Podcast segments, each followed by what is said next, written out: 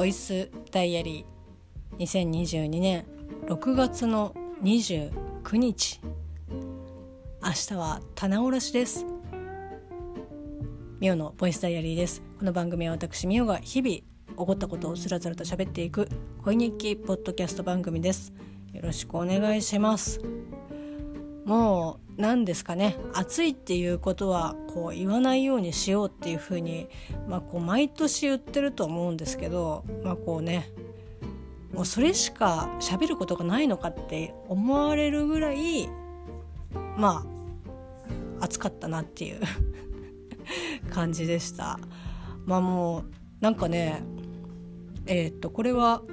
伊集院さんの、えーと、深夜のバカ力で、えーと、お話をされていたんですけど、え、ー、と吉住さんが、えー、なんだっけななんかこう番組かテレビ番組かなんかでなんかこう全然まだ本気出してない夏みたいなこう本当に6月なのにこの暑さっていう風にこうやっぱね早かったっていうのが一番印象が大きいので余計なのかもしれないですけどなんかこうこの空のなんか青さはなんかまだ本気出してない空らしくて本気をえっ、とまあねこう夏が本気を出すとなんだろうなちょっと曇り晴れてるけどちょっと曇りっぽくてこう水蒸気が舞ってるみたいなこんな青い色じゃないらしいんですよ。なので今現状、えーと、青空が見えているということはまだ本気出してないぞっていうことらしく、まあ、それをですね朝タイムフリーでこう、ね、ラジコで聞いてたんですけどゾッとしましたねマジかよみたいな。まあ、もちろん30えっと、今日が6度とかでしたけど36度でまあ暑いけどこっからでも全然上がってくんだろうなっていうのはもう覚悟してるので、まあ、確かに、まあ、本気を出してないなっていうふうには分かってましたけど改めてねそういったこう天気に詳しい方が「いやまだまだですよ」みたいな「何言ってるんですか?」っていう感じで言われるとあやっぱ本当にそうなんだ みたいな 感じなので。もう本当にですね熱中症に気をつけてということでもう本当に買ったペットボトルが秒でぬるくなっていくのを感じるんですよね。こうまあ私はもうね結構周りからどう見られても、まあ、全てにおいてではないですけどえなんで別に良くないっていうことに関してはあんまり気にしないんですけど寒い時もそうなんですけど私あのもものえっとだから太もものえー、っとと太ももの間まあ言ったらその股にえー、っとあったかいペットボトルとか冷たいペットボトルとかをなんか挟む癖があってもうそれはこうね、えー、まあこう主にそれが発揮されるのは喫煙所なんですけど こう片手にタバコ片手に携帯で飲み物を持ってたりとかするとこう地面に置くのはあんま嫌なんで股にね挟むことが股に挟むっていうかこう、ね、太ももで挟むことが多いんですけどあまりねこうお行儀がいいとはもちろん言えないですけどでもこの夏場とかってとかも寒い時もそうですけどやっぱその太い血管を冷やすとか太い血管を温めるっていうことでその体のこう全体のこの体温って調整ある程度できるので、まあ、あながちそのなんか間違った方法ではないなっていうふうには思って。ってるんですね。なので今日も冷たいこうペットボトルとかお茶買いましたけどもうとにかくなんか内側から暑いなっていうのはもう分か感じていたのでもうちょっとあえてこうね股に股に挟むっていうのはちょっとあれ太ももにで挟んだりとかあとちょっと脇とかねあと首とかこうつけてあのこうピッてつけたりとかしましたけど、まあ、そのおかげもあってですね、まあ、どんどんぬるくなっていくみたいな感じであれさっきまで冷たかったのにっていう。まあ、ただあんまりこう冷たいものを一気に体の中にこうドカッと入れるのはあまあ、良くないので、まあ、気持ちねこうぬるくはなってないけど常温よりもちょっと冷たいかな冷えてるかなっていうぐらいにはちょうどなるのであなんかまあ ウィンウィンだなみたいな。体温もこう下げられるし無理なくね下げられるし、えー、飲む水温も、まあ、ちょうどいいみたいなベストみたいな。ウィンウィンって誰とだよって感じですけど。はい。で今もうねすでにあの膝裏と、えー、あれですね。この胸の、えーと、アンダーですか。こうおっぱいの下あたりのねちょっとアンダーあたりがもうすでに、えーと、汗が垂れているのを、えーと常に感じております。非常に気持ちいい。さっきシャワー浴びたんですけどまあこうね一応ちょっとエアコンを今一瞬止めて喋ってるんですけどさっきまでねゴーゴーゴーゴー言ってたので、まあ、これ終わったらね又助君も帰ってくるので終わったらつけますけどそれぐらいもちょっとね暑いなっていう感じです。でまあそれでもなんとかこう仕事はまあ室内なので、えー、とエアコンね効いたところでまあ仕事ができるっていうのだけでもまあ本当に、えーとまあ、外ではね働いている、まあ、主にその現場の方とかたちに比べるとまあ本当にありがたい環境ではあるんですけどやっぱねこう外と中のこう温度の差が激しすぎるともうそれで体がこうついていかないので。最近はこうね冷えたところ室内から出てで屋外に出るとやっぱ暑いんですけど日陰ってもう本当に気温がめちゃくちゃ低いんですよ、まあ、低いっていうことはないんですけどこの日向に比べるとまあ断然こうね気温が低いので温度が低いのでちょっと日陰で体を慣らせてそこから、まあ、ある程度あちょっと暑いなっていうふうに思い始めたらこう日向に出るみたいなことをやっていきなりねこうバンって出るとちょっときついなっていうのでそうやってちょっとずつねあの慣らしていかないとなっていうふうに思っています。はいまあ、今日あと請求書出したりとか、まあ、仕事は本当にまあ、田町の方で仕事をしている時にはもうとにかく黙々と黙々と仕事をやるみたいな感じだったので、まあ、今日は本当になんか体感的にはああ仕事したなみたいな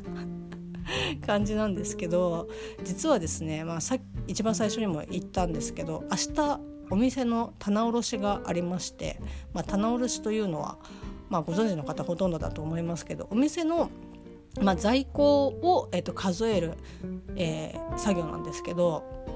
それをですね、まあ、こうお店が終わってから数え始めるんですねもちろんその数え始められるものは数え始めるんですけど、まあ、大体はやっぱりそのお店終わって閉めてから数え始めるんですけどなので明日、えっと、12時入りの夜の9時までなんですね。でえっと、翌日の、えっと、7月の1日は、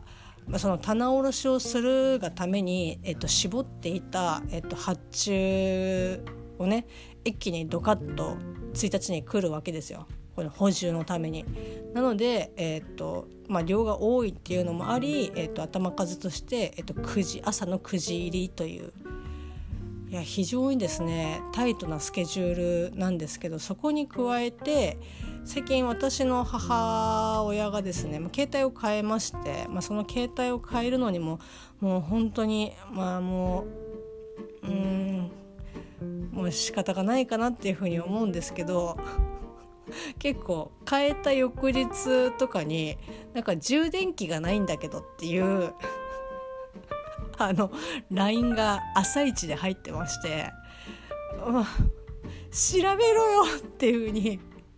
思いながら、まあ、こう私もその私の携帯よりも新しいのに彼女は変えたのでこれね iPhone どうやって携帯が変わってるのか分かんなかったんで調べたら、まあ、最近の iPhone はこう充電器のそのアダプターがま付属でついてなくて別売りみたいな感じでなってるみたいでなんかいやそれのことなのかなって思って朝一番にこうなんか自分で調べていやなんかでもね本当に自分の親になんかいや調べてよっていう風にうんまあなんか学生の頃とかだったら多分言えたと思うけどまあね今こうこの年になって自分もこうこのね30中になり親もえっ、とまあこうねうちの親は結構遅い時にこう産んでくれたのでまあ、そこそこの年齢になってるわけなんですけど、まあ、そんなね親に対して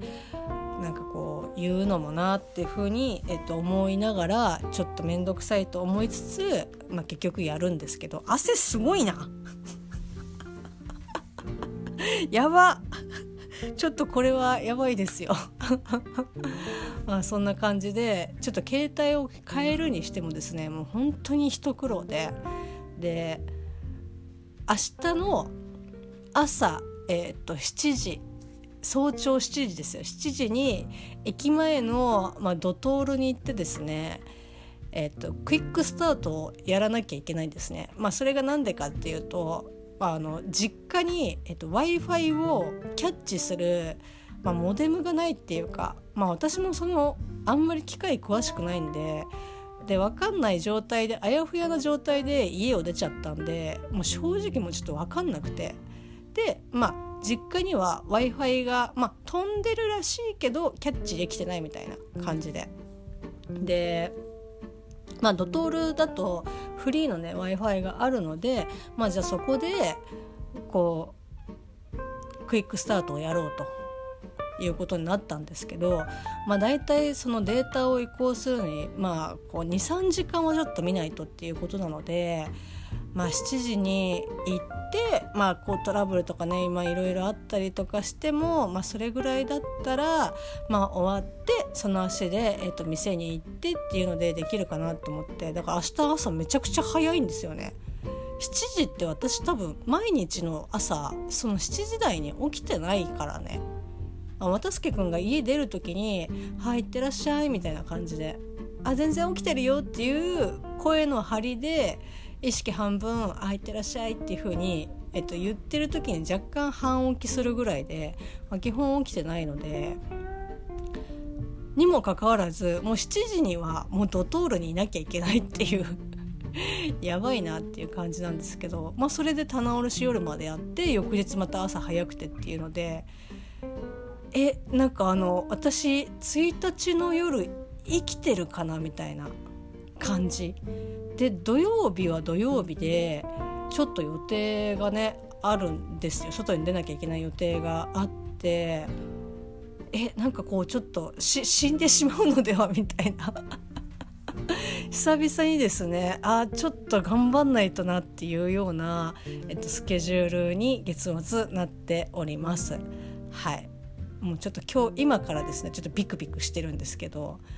まあ頑張らないとなっていう感じです。はいでですね、まあ、今日まあ、今日に限らずなんですけど最近あの YouTube をよく見るようになって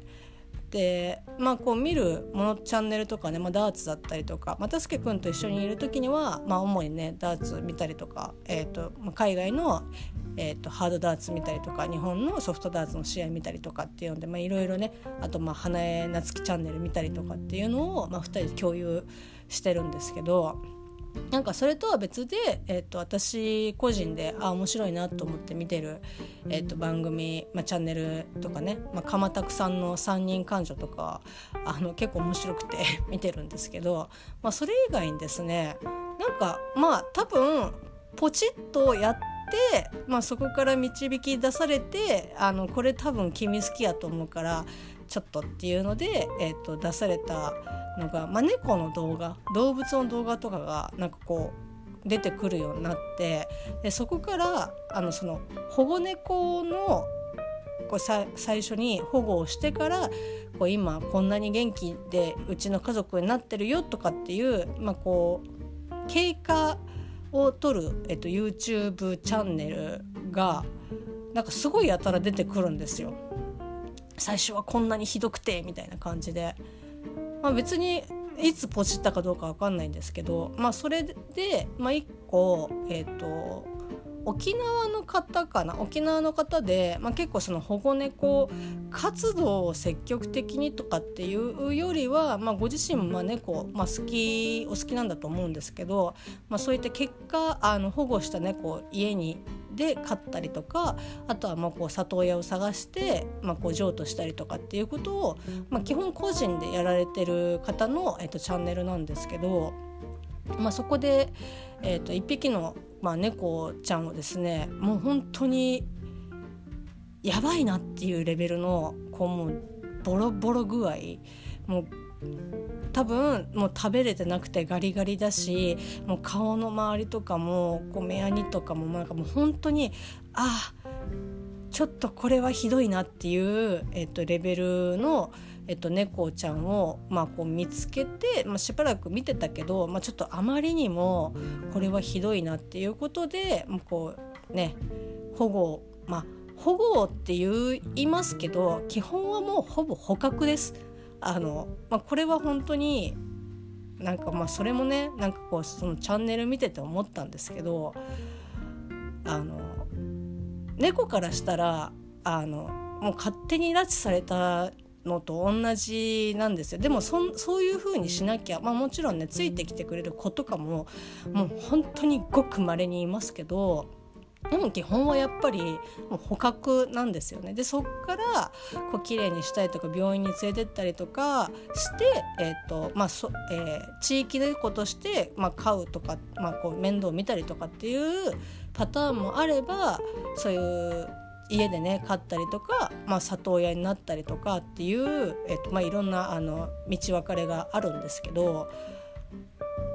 まあなんかまあ基本捕獲なんですよね。そのネットでこうバッてもう 本当はたから見たらなんかこうなんかねあのすごいなっていう感じに思われるかもしれないんですけど、まあ、私も、まあ、実家にいた時とかはそういうふうに、まあ、保護猫みたいなものをで、えっとまあ、うちにやってきてえーとまあ、里親探したりとか譲渡したりとかっていうことはしてましたけどやっぱこう捕獲をする時にはもう本当にちょっと荒療治でももう仕方がないっていうかもうそれしそれ以外の選択肢がないのでなんかこうああまあこうなるよなっていうふうには思うんですけど全然こうなんか知らない人からしたらなんかえなんかこうちょっと虐待じゃないのみたいな感じで、えっと、乱暴だなっていうふうに、まあ、思われたりとかするのかなっていうふうにはちょっと思ったんですけどでまあその方が、まあ、こう1日目からって言ってこうお風呂でねこうネットに入れてあの暴れちゃうので基本そういったこの野生の野良猫とかっていうのは本当にねあの洗濯ネットに入れるのが一番なんですよ。あの爪もそんな引っかかんないしそのどっかね逃げて走るとかっていうこともないので、まあ、そこに入れるまでがもう本当に難解なんですけど、まあ、こう洗ったりとかねあのしてたみたいなんですよ。こう匂いもひどいしっていうので。で計15回、えーとまあ、こう湯水で洗って湯水で洗ってっていうのを繰り15回繰り返してやっとまあなんかお湯濁らなくなったかな。そのね湯に張って洗ったお湯が濁らなくなったかなみたいな感じなんですけど。こう随時その動画の途中になんかこう虐待って言わないでくださいねみたいな感じでこうコメントその動画内に、まあ、テロップとして出してて、まあ、もちろんそれ以外にもあのこういった、えーと、状況でとかっていう、まあ、説明だったりとかその方のこう思いだったりとかっていうのを、まあ、書かれるんですけどななんだろうな。あやっぱそういう風になんか撮る人ってまあいるんだなと思ってでなんか私とかもそのねやっぱり猫を飼ってるっていうのもあるし、まあ、そういうあの保護活動をやったことがあるから、まあ、そういった動画とか見てもまあそうさっきも言いましたけどあ、まあ、そうなるよなとかっていうふうには思うんですけど、まあ、そうじゃない人からするともうなんか虐待をしてるっていうふうに、まあ、思う人もまあいるんだなっていうのとそういったのを、まあ、なんかコメントをする人がいるんだなっていうのに、まあ、ちょっと驚い驚いたっていうかまあまあ一定数は、まあ、いるだろうなと思いましたけどなんかそういったことをわざわざ言ってくる人でそういった活動をしてる人の中にはもちろんそういった言葉を受けるっていうのも覚悟の上でやってると思いますけど、まあ、そもそも何かこう覚悟の上でっていうかなんでそんな、えっと、なんか批判をしてくる人たちのことも考えながらそういった活動をなんかしなきゃいけないしなきゃいけないっていうかなんかこう振り回されなきゃいけないのかなっていうふうにすごくまあなんか気持ちわかるんですよ。わかるわかるっていうかその配信されてる方がそういうふうになんか虐待って言わないでくださいねっていうふうに、えー、っと言う言わざるを得ないっていうか、まあ逆、自分が逆の立場だったら、まあ、こう多分言うだろうなっていうのは分かるんですけどなんかでも客観的にこう一歩引いてみたりとかするとえなんかもうそんなの気にしなくていいよみたいな感じですごく思うし。なんかこうまあ仮に100歩それがこう猫にとってこう苦しいことだったりとかしたとしても、まあ、嫌なことだったとしてもじゃあそのね野良、まあ、野生でだったら、まあ、そのまま外でねそういうぐちゃぐちゃになってあの死ぬのもなんかそれが自然だよっていう風に言えるのっていうなんかこう目の前でもうボロボロになってるけどでもそれでもなんかこうどうにかしたいっていう風に思ってで、まあ、それを行動に移すか移さないかは、まあ、人によりますけどでもなんだろうそれをこう移してでしかもその保護活動とかってすごくお金がかかるんですよね。本当になんかこう病院に行ったりとかしたりとかすると、まあ、当然、まあ、寄付とかねその物資の支援とかっていうのは、まあ、してもらえる方とかは、まあ、あるかもしれないですけど、まあ、基本やっぱりもう実費でお金をかけてやることなのででもそうまでしてでもやっぱりそのこう命をつなぎ止めたいっていうふうになんか思うことはなんか私はまあ悪いことじゃないっていうかむしろこう尊重したいなっていうふうには思うしなんか逆にその虐待だなんだっていうふうに言ってる人たちはじゃああなたたちがその立場だったらこのぐしゃぐしゃの猫を目の前にしてそのままに入れるんですねっていうふうになんかこう言ってやりたいですよね。なんかもうなんだろうな別にその人に限らずですけど、まあこうね、こうやってポッドキャストっていうもので、えーと、ラジオを配信してますけどもう本当になんかも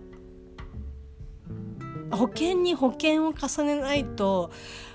ああいうその批判とかなんかこう怒ったりとかする人とかってちょっと隙間空いてると本当スッて入ってきてなんかいきなり「えなんか家にいるんですけど」みたいな。感じになるからもう戸締まりをしっかりしっかりしっかりしてで大丈夫な人だけ「ああどうぞ入ってください」みたいな感じでしないともうもうダメ。あの木でちょっとなんかあの周り囲ったぐらいだったらもう隙間からほんと入ってきますから「外え？みたいな。でやっぱそのそういう YouTube なんて特にそうだと思うんですけど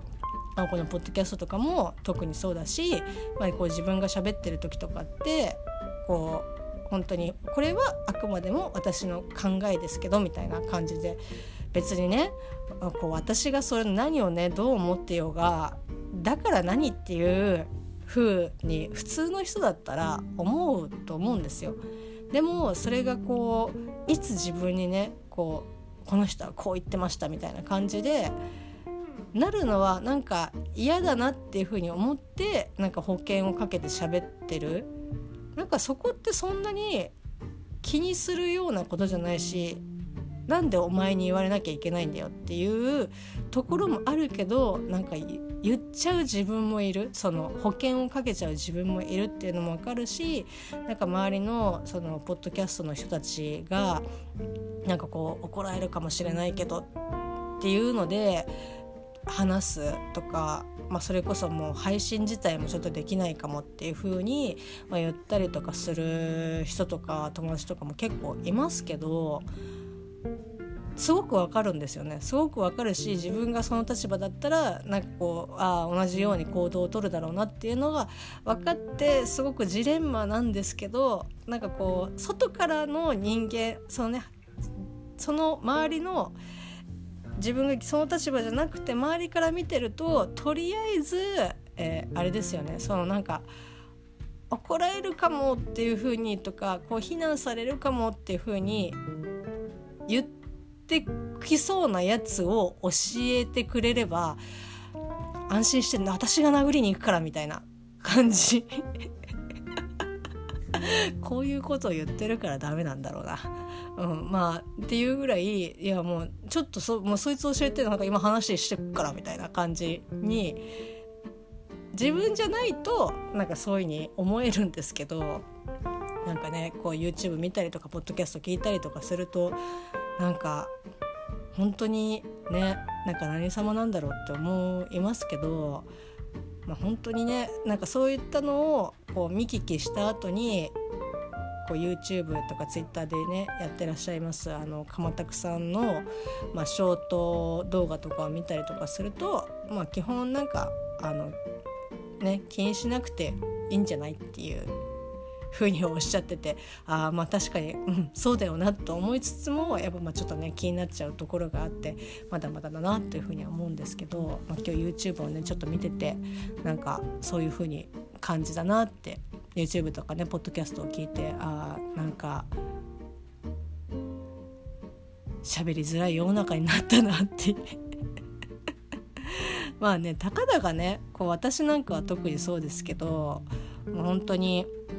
知っている方聞いてくださっている方の方がまだまだ全然なんかこうねこう少ない中でじゃあこう聞いてくれてる人たちがそういうことを言う人たちかって言ったら、まあ、そんなことは全然ないと思いますし、まあ、仮にこう私が全然知らないところでこう聞いてくださっている方とか聞いた人がこうねなんだろう本当にごく一般人の中のもう超一般人が言ったところでねえっていうところがあるので、まあ、そんなことね何お前なんか気にしてんのみたいな感じで芸能人でも何でもないのにっていう風にちょっと分かりつつもでもちょっと怒られるのも怖いしなと思っていや怒られるって、うん、誰にだよっていうのも分かるんだけどみたいな。なんかそんなことをぐるぐる考えながら一日を過ごしておりました。あもちろん仕事はしましたけど。はい。こんな感じでですね。まあでもちょっとずつえっとまあこう周りに対してだったら「えそんなこと気にしなくていいよ」っていうふうに、えっと、言えるけどじゃあいざ自分だったらああできないかもっていう風なところはあるのでちょっとずつちょっとずついきなりは無理だからちょっとずつここまでだったらいけるかなみたいな感じで、えー、っと自分自身をちょっとね書いていけたらなっていうふうに思っております。はい。もうそろそろちょっとね又助君も帰ってくるのともう暑さが限界なのでここら辺で、えーと、と6月の29日のボイスダイアリーを終わりたいと思います。本当に熱中症に皆さんお気をつけください。それではまた明日。